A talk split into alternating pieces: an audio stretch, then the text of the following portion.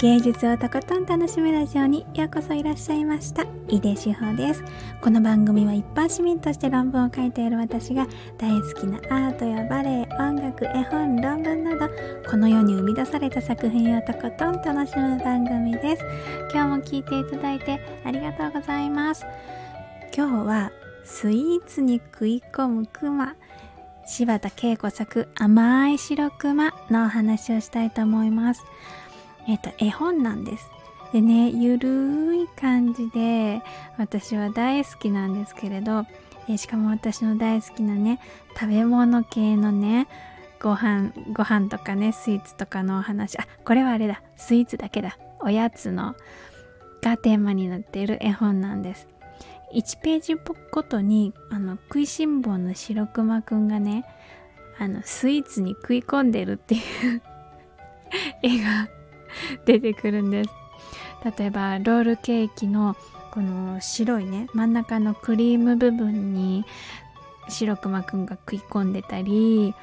たい焼きの口の部分から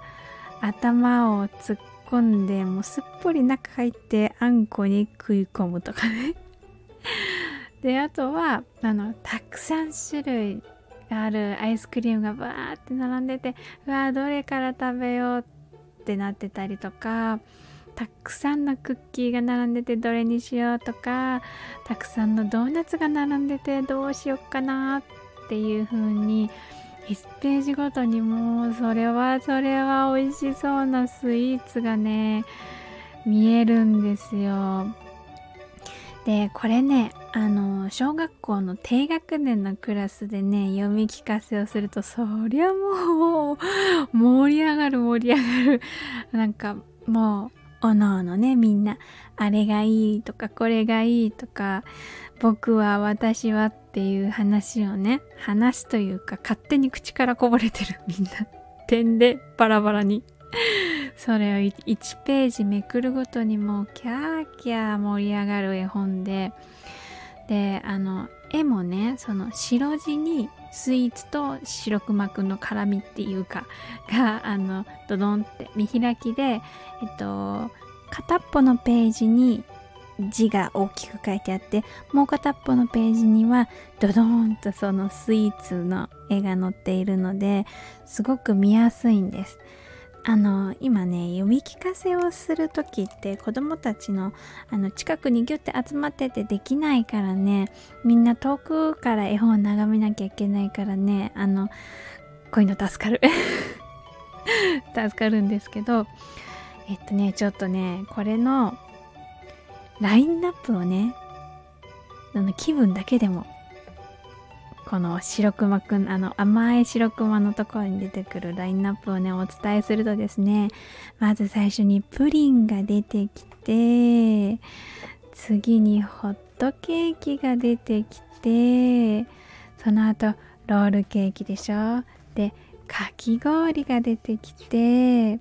たい焼きでしょ？ドーナツでしょ？おせんべい、アイスクリーム、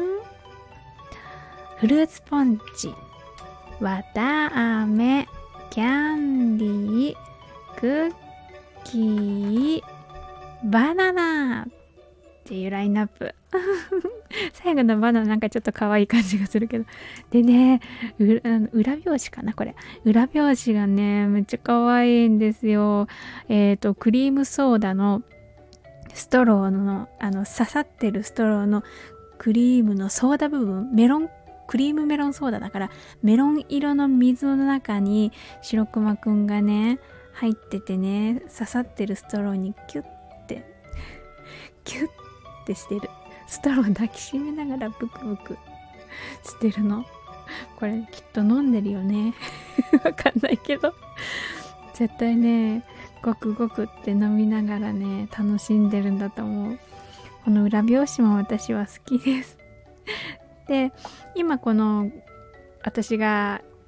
お話ししたのは甘い白熊っておやつをテーマにしたものなんだけれど白熊くんのシリーズはね他にもえっ、ー、と美味しそうな白熊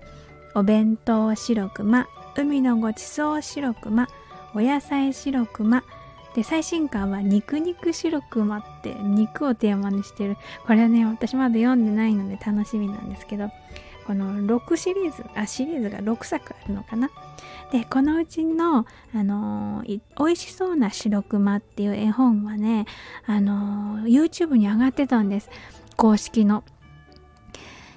えー、作者のご本人柴田恵子さんが読み聞かせをしているっていう動画があったので URL, URL を 貼っておきます。気になる方はね是非楽しんでみてください。というわけで今日はスイーツに食い込むクマ柴田恵子作甘い白熊のお話をしました続いてコメントのお返事のコーナーです。えっ、ー、と、いただいたコメントには声でお返事をしています。今日は2つの放送回のコメントのお返事したいと思ってます。一つは5月21日に放送した放送したというかライブをしたんですけれどお昼ご飯にリゾットを作るよライブの回にいただいたコメントのお返事をしたいと思いますえー、あごだしさん、コメントありがとうございます。えー、っとね、え、井出志保さんってママなんですか？声の配信だとお若い独身の方かと勝手に想像してました。でも実際若いママですね、きっと。かわいいベビーって。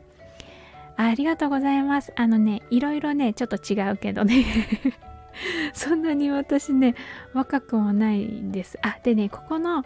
あのー、サムネイルに使ってたのが赤ちゃんがあのお玉を持ってで周りにフライパンとか調味料とかが転がってるっていうあの写真を使ってるんですけどこれうちの赤ちゃんじゃないんです。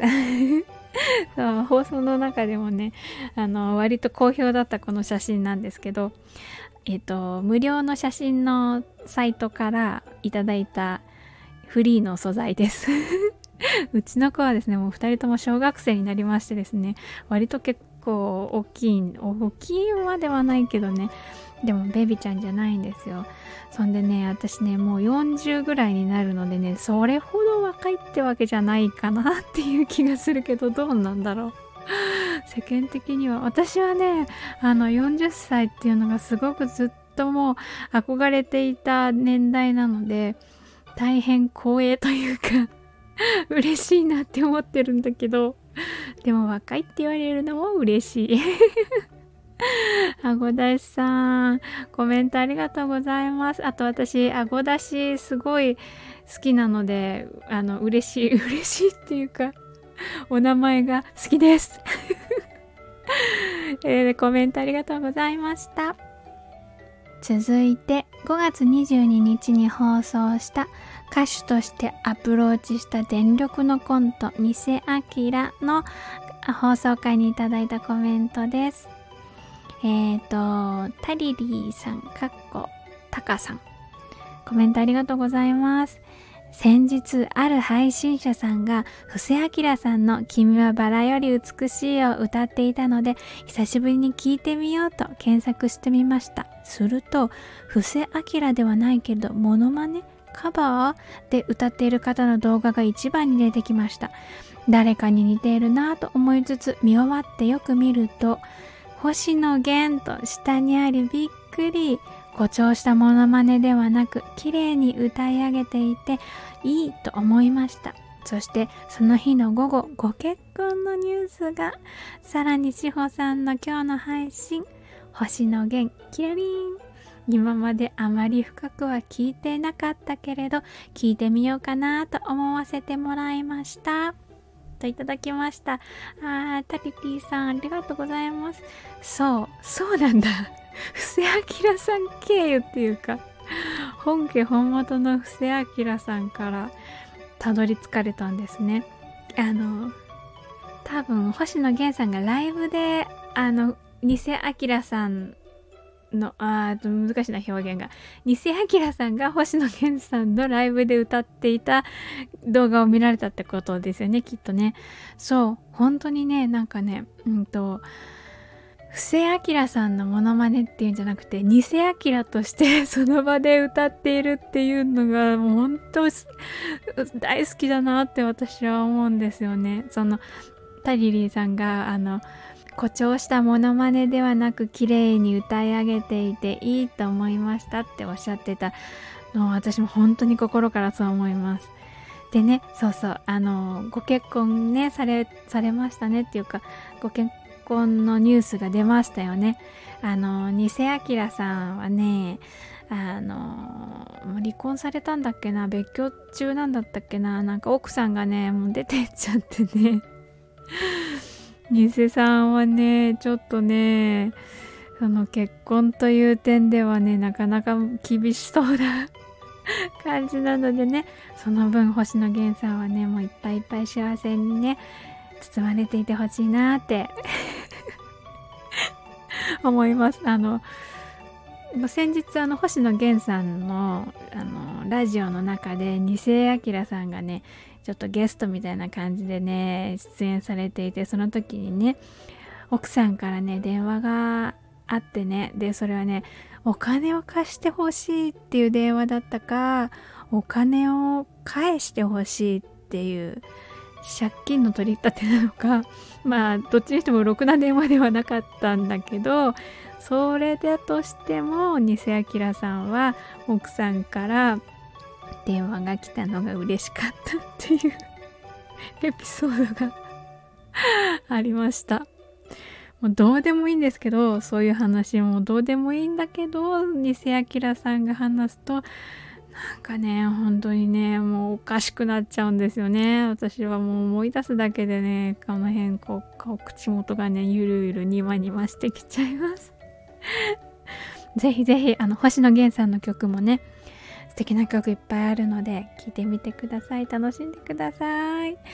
タリリーさん、コメントありがとうございました。というわけで、今日も最後まで一緒に楽しんでいただいてありがとうございました。井出志保でした。